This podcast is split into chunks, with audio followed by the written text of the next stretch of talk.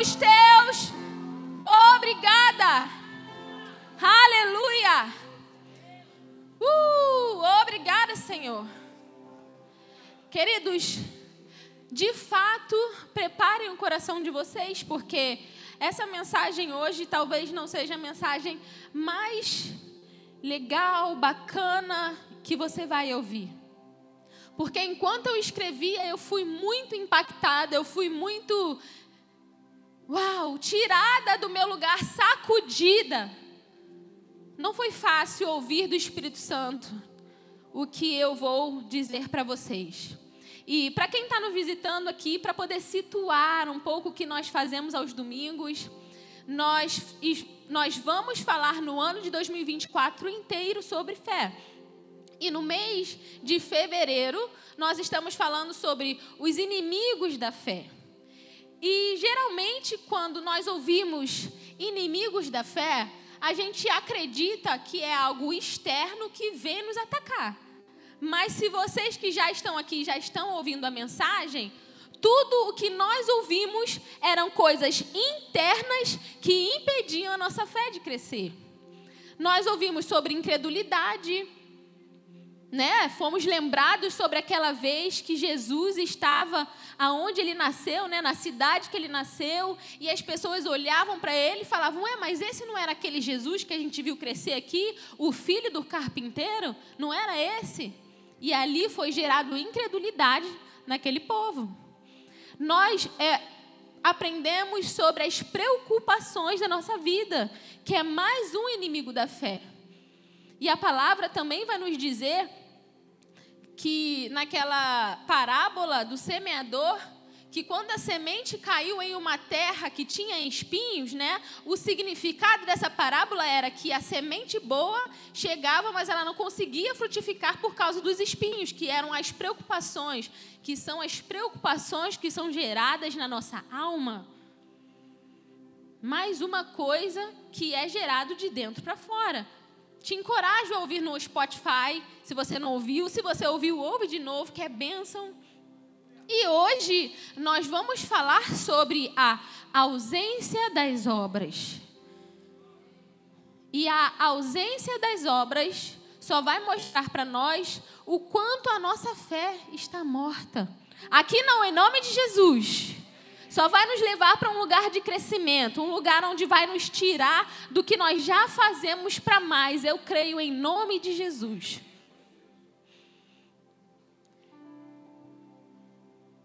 Vou pedir para você abrir comigo em Efésios capítulo 2, versículo 8.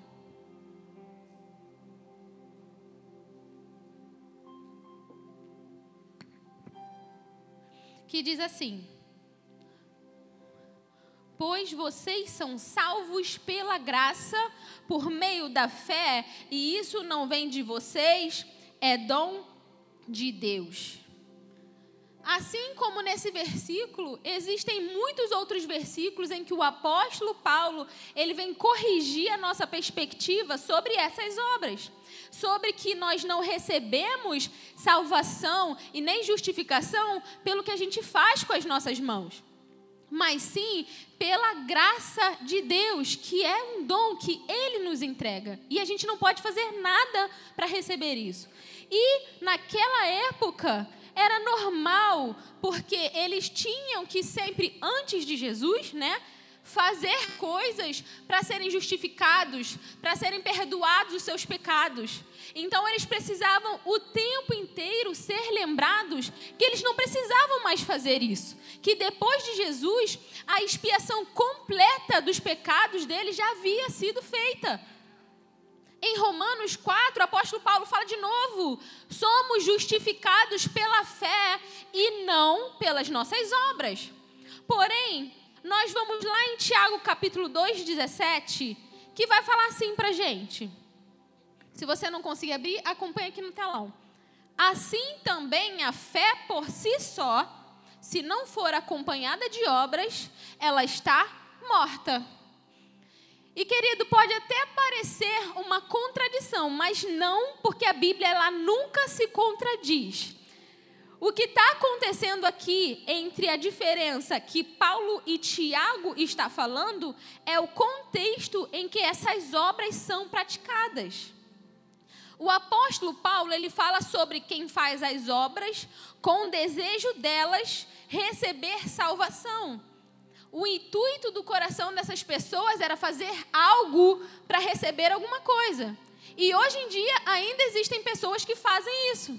Pessoas que até fazem caridade com o intuito de, de ser justificada, de receber menos, é, de receber perdão sobre a vida delas. Elas acreditam que quanto mais o bem elas fazem para o próximo, elas recebem perdão sobre a vida delas. Olha o ponto do egoísmo. Elas nem estão fazendo coisas para a vida das outras pessoas. Elas estão fazendo coisas para que elas sejam justificadas de alguma forma. Faz sentido? Era sobre isso que o apóstolo Paulo estava falando. Não são pelas obras que vocês são salvos. Agora, o que Tiago fala é da pessoa que é salva, mas não faz boas obras. Amém? Vocês estão comigo? Estão entendendo? E a gente pode até se perguntar, mas que, o que são essas boas obras? O que, o que eu faço agora? Tá, entendi o que Tiago falou, mas o que são essas boas obras? Antes de chegar no versículo 17, no capítulo 2, né, que Tiago fala: Assim também a fé sem obras é morta. Antes de chegar nesse versículo, o próprio é, Tiago, ele começa a falar essas boas obras. Ele começa a falar sobre não fazer acepção de pessoa, sobre exercer misericórdia com o nosso próximo, sobre compaixão, sobre ter compaixão à necessidade das pessoas. Em Efésios capítulo 2 e em Tiago capítulo 2, a palavra obra no original tem o mesmo significado, que é servir. Então, a boa obra está conectada ao serviço que eu faço ao meu próximo. Mas, novamente, não se trata de caridade, porque a caridade ela vai mudar algo natural na pessoa, mas não vai levar à transformação que só Jesus pode entregar. Eu não sei se vocês já viram, mas no Instagram tem páginas que fazem isso né, as pessoas, as famílias estão numa situação deplorável, no meio do lixo, uma coisa muito ruim, e aí vem uma pessoa, limpa toda a casa dela para que ela possa voltar numa casa digna. Mas isso, isso é bom? Isso é muito bom, mas o que foi feito foi uma mudança natural. O que essa pessoa precisa é, de fato, uma mudança de vida que só Jesus pode entregar para ela. Amém? Não adianta eu ter é, é, uma ótima casa e estar em depressão. Faz sentido? Não é a minha situação natural que vai mudar isso, mas é o que Jesus faz por nós, é o que eu tenho dentro de mim que vou entregar para o meu próximo. É isso que dá a transformação da vida da pessoa. Mas o serviço, a boa obra, baseada na fé que Tiago fala, tem como principal, de fato, motivo levar aquela pessoa a conhecer Jesus.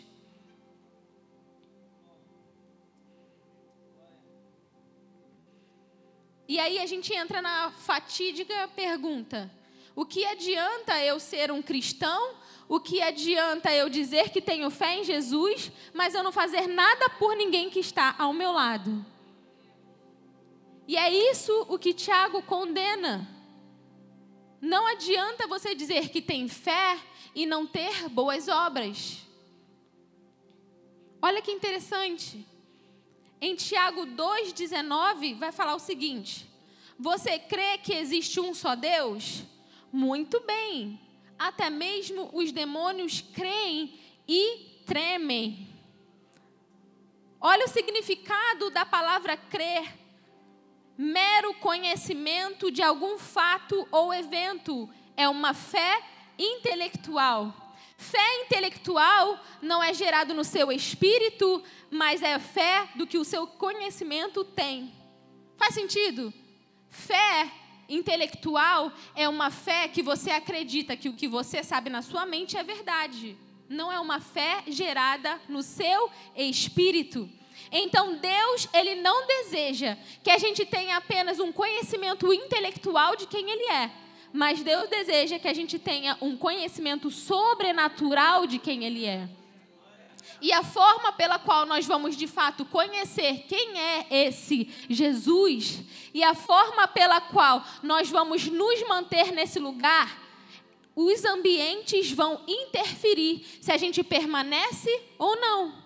E olha só que interessante. O ambiente de fé, ele agrada ao Senhor. Então, o ambiente de fé, ele provoca o sobrenatural. E por mais que você ache, ah, pastora, mas é muito óbvio esse lugar que você vai falar. Não é. Porque senão a palavra de Deus não iria nos corrigir a permanecer nesse lugar, que é a igreja local. Em Hebreus capítulo 10, no versículo 24 até o 26, se criação puder colocar aqui a versão do King James para vocês acompanharem comigo, diz assim: E consideremos-nos uns aos outros para nos estimular ao amor e às boas obras. O próprio escritor está dizendo: considere o seu irmão para te estimular nas boas obras. Então não existe lugar melhor para desejarmos estar, não existe lugar melhor para de fato nós querermos estar no centro da vontade do Senhor que não seja a igreja local. Vamos continuar. Ele fala assim: não abandonando a congregação, como é de costume de alguns Antes, exortando-nos uns aos outros, e tanto mais à medida que vedes que aquele dia se aproxima, porque se pecarmos voluntariamente, depois de termos recebido o conhecimento da verdade, já não resta mais sacrifícios pelos pecados. E olha só que interessante esse versículo. Ele não está dizendo que a pessoa que sai da igreja local deseja abandonar a fé cristã ele está dizendo que a pessoa que abandona a congregação, ela simplesmente deseja abandonar. E ele ainda fala que é um pecado voluntário. Abandonar a congregação é um pecado voluntário. Então, o que eu posso imaginar? Aquela pessoa já não estava mais sendo estimulada pelos seus irmãos, a sua fé morreu e é na mente dela o que, que ela quer. Não, eu posso ter Deus na minha casa. Não, eu posso continuar servindo a Deus na minha casa. Mas, na verdade, ela não se deixou ser estimulada pelos irmãos na igreja local, abandonou a fé, indo para sua casa, não desejando estar entre os irmãos. E ele diz nos versículos: considere, considere ser estimulado, ou seja, pense deseje, verifique o propósito da igreja local e considere na sua mente ser estimulado pelos seus irmãos para que você pratique as boas obras. E abrindo um parênteses aqui, talvez você está aqui na nossa igreja há um bom tempo. E você possa falar, mas, pastora, eu não tenho pessoas, eu não tenho amigos aqui, não consegui me encontrar, sabe? Eu estou aqui porque o Senhor mandou eu estar mas eu não tenho amigos para que eles possam me estimular a viver as boas obras. Mas, querido, se você não conhece ninguém aqui nessa igreja local, não é porque o seu irmão não se deixa conhecê-lo, mas porque você não é intencional em conhecer a ele. E eu digo por mim, eu sempre fui a pessoa do casal que entrava em um lugar muda e saía calada, independente do lugar que a gente estava. Outras igrejas, até mesmo aqui, chegamos da mesma forma. Ele falava com todo mundo, no final do culto já tinha os grupinhos dele, e eu sempre era aquela pessoa: vamos embora, amor. Vamos embora, amor. E uma vez eu vi assim grupos e mais grupos sendo formados, pessoas conversando, e eu no canto, na parede, aí aquela voz de vítima, né? Poxa, Senhor, está todo mundo conversando e ninguém veio falar comigo. E o Espírito Santo, mas você foi intencional em falar com alguém? Você deu uma boa noite, você quis ser amiga de alguém, você desejou ser de alguma forma estimulada pelo seu irmão? Quantas vezes a gente se sente um peixe fora d'água na igreja local? E a gente fica achando que está na igreja por obediência, mas na, na verdade não chega a ser uma obediência. Porque obediência é quando você entra e faz de fato o que o Senhor está falando. Vou entrar na igreja local e vou criar raízes e não estar por estar. Obediência é completa. Se está incompleta, não é obediência. Então, se a palavra está dizendo, se deixe ser estimulado pelos seus irmãos para fazer boa obra, e como nós somos estimulados, temos vários motivos, várias formas. Uma, o Alberto acabou de falar aqui, como que você vai estar na igreja local, vai ver o seu irmão do seu lado em necessidade e você não vai compartilhar o que você tem. Isso eu estou dizendo de coisas naturais, porque o seu irmão que está aqui dentro tem Jesus como você. Faz sentido? E de outra forma, é como você vive um testemunho pessoal, como você vê também o seu irmão do seu lado vivendo milagres e maravilhas e não deseja ir lá fora mostrar isso para quem está lá, porque é muito fácil a gente chegar e falar: "Ah, caridade não é uma coisa igual eu falei aqui, não é o que vai levar à transformação, mas e nós que temos como fazer, temos como ajudar, temos Jesus que vai de fato transformar essa vida, mas a gente não faz nada?" Será que a nossa fé está viva dentro de nós? Será que a nossa fé está viva dentro de nós? Quantas vezes você passou do lado de alguém pegando comida no lixo? Eu já passei. Eu já vi. Por isso que eu te falei, não é fácil de ouvir, porque eu sou crente, eu posso dizer desde sempre. Minha mãe aceitou Jesus, eu tinha dois anos. Quantas vezes foi que eu falei: não, não pega do lixo, não. Eu tenho aqui para você. Olha, além, de, além disso, tem algo muito melhor do que essa comida que você vai receber na sua mão: é Jesus. Você quer transformação? Você quer uma, uma oração? O que, que você está precisando? Como eu posso te ajudar? Então, beleza. A fé, né? É, é, as obras não vão nos levar a ter justificação, as obras não vão nos levar a ter salvação, mas e as boas obras que vão testificar a nossa fé? Porque, como eu falei, ter só um conhecimento mental do que é, que Deus pode fazer, não é de fato fé.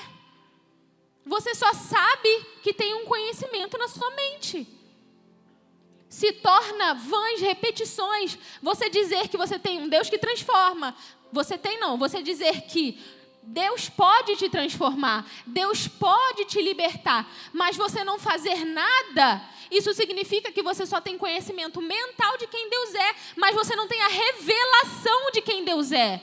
E não é esse conhecimento mental de Deus que vai fazer você se movimentar em favor por alguém. Não é um conhecimento intelectual, não é uma fé intelectual, mas é uma fé sobrenatural. E a fé sobrenatural nós mantemos acesa onde? Na igreja local. Querido, não é fácil ouvir que o que nós estamos fazendo como a igreja é pouco. Porque eu não estou falando de uma igreja que não faz nada, de uma igreja inerte. Graças a Deus, hoje acabamos de falar que vamos fazer um alcance. Mas a gente não está falando somente de uma necessidade do corpo, a gente está falando de uma necessidade individual.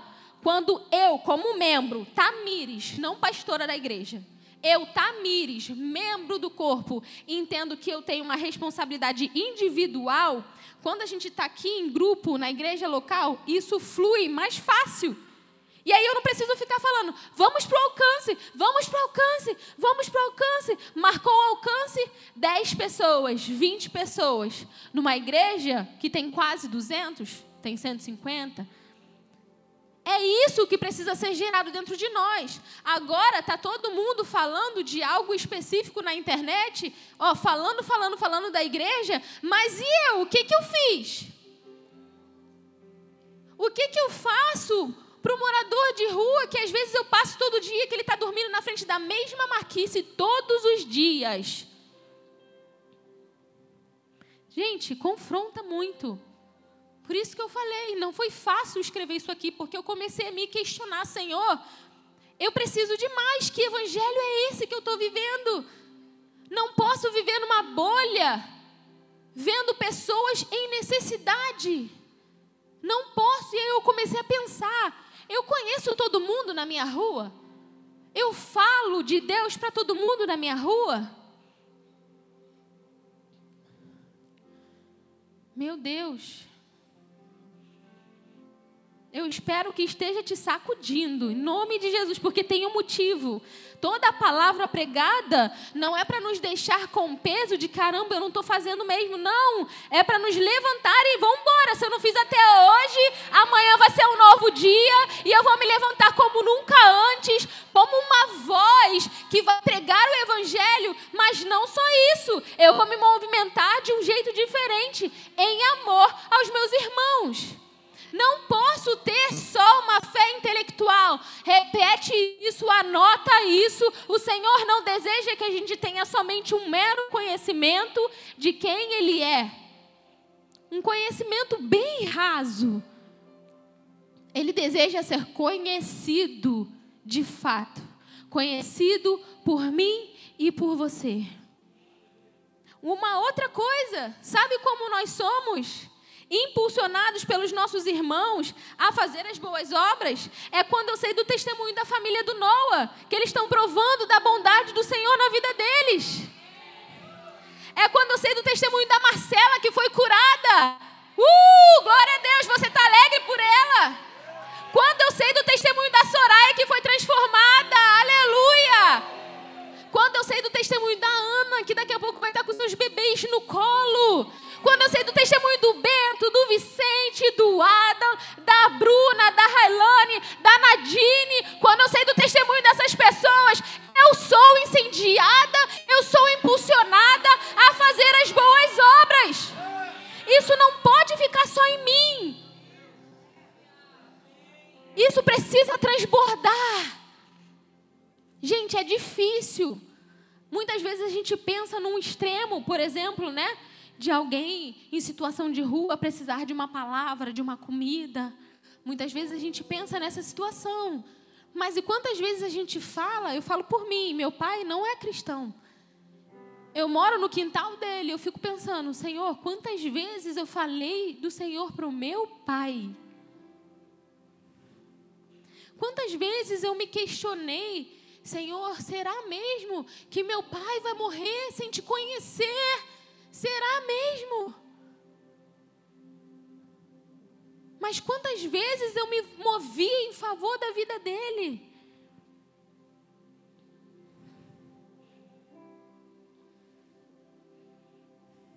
É impossível saber que os nossos e o grupos todo mês estarão fazendo alcances ao ar livre, cultos ao ar livre e não querer pelo menos participar de um. Se isso não se moveu até hoje, a gente tem falado, nós temos falado aqui no altar. Se você não se moveu ali no teu coração, nossa, eu quero participar. Aí é um ponto vermelho, não é um ponto amarelo. É um ponto vermelho já. De você se, se avaliar. E na verdade, não você, convida o Espírito Santo. A nossa avaliação muitas vezes não vai valer de nada, não. Convida o Espírito Santo para te dizer de verdade Tem pessoas aqui nessa igreja que eu sei que foram curadas de depressão, de ansiedade. E eu quero te falar, eu tenho certeza que quando você estava nos seus piores dias, você desejava que alguém falasse de Jesus para você. Quando você estava em dias tristes, por mais que você não conhecesse de fato Jesus, por mais que você não estivesse na igreja, você quis que alguém pregasse para você. Você quis que alguém fosse até você e falasse: existe alegria, existe paz, existe um lugar diferente. Você quer transformação? Existe, porque foi comigo que aconteceu. Quando você estava no processo, alguma coisa que você passou na sua vida, não sei, pensa aí em alguma coisa bem difícil que você passou. Você queria que Deus enviasse alguém para falar com você. Mas quando nós estamos bem, dificilmente nós temos nós somos impelidos a falar Espírito Santo, me leva para alguém hoje que está passando o que eu já passei, porque eu quero ser boca de Deus na vida dessa pessoa. É difícil. A gente não fala isso. Então vamos começar a falar.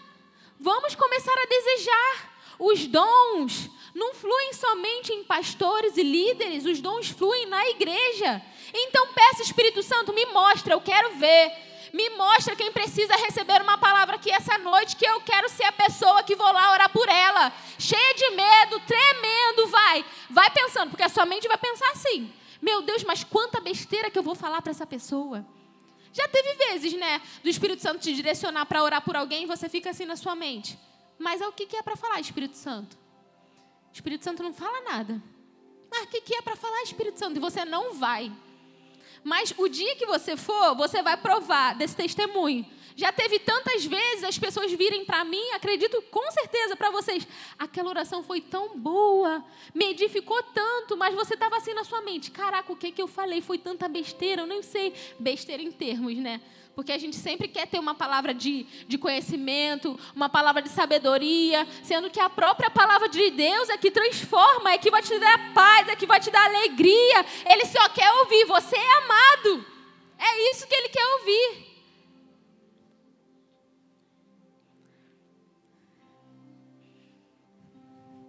Vou convidar o louvor para subir, por favor.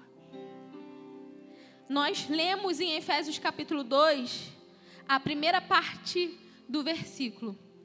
Pois vocês são salvos pela graça, por meio da fé, e isso não vem de Deus, é dom de Deus. Não vem de vocês, é dom de Deus. Nós lemos até essa parte no versículo. Louvor está andando, mas continua aqui comigo, irmãos, em nome de Jesus. Nós lemos até essa parte somente, mas nós vamos até o versículo 10 ver o que o apóstolo Paulo terminou de falar. Pois vocês são salvos pela graça, por meio da fé, e isso não vem de Deus, não vem de vocês, é dom de Deus, não por obras para que ninguém se glorie, porque somos criação de Deus realizada em Cristo Jesus. Para, olha, presta atenção, nós somos criação de Deus realizada em Cristo Jesus para fazermos boas obras, a quais Deus preparou de antemão para que nós praticássemos. Como eu falei, essa é uma responsabilidade individual. Mas olha que interessante o que ele está falando aqui. As boas obras, elas já foram preparadas por Deus para que a gente faça. E quantas vezes a gente fica na passividade esperando alguma coisa mirabolante na nossa frente acontecer para que a gente faça alguma coisa? Mas a palavra de Deus diz: as boas obras, elas foram preparadas para você fazer de antemão. Antes de você aceitar Jesus, Deus já tinha preparado as obras para você fazer. A gente não pode agir com as boas obras na passividade. O que, que isso significa? Eu preciso acordar de manhã assim: qual é a boa obra, Senhor, que o Senhor preparou para o meu dia de hoje? Qual é a boa obra? Qual é a pessoa que eu vou impactar com a minha vida hoje?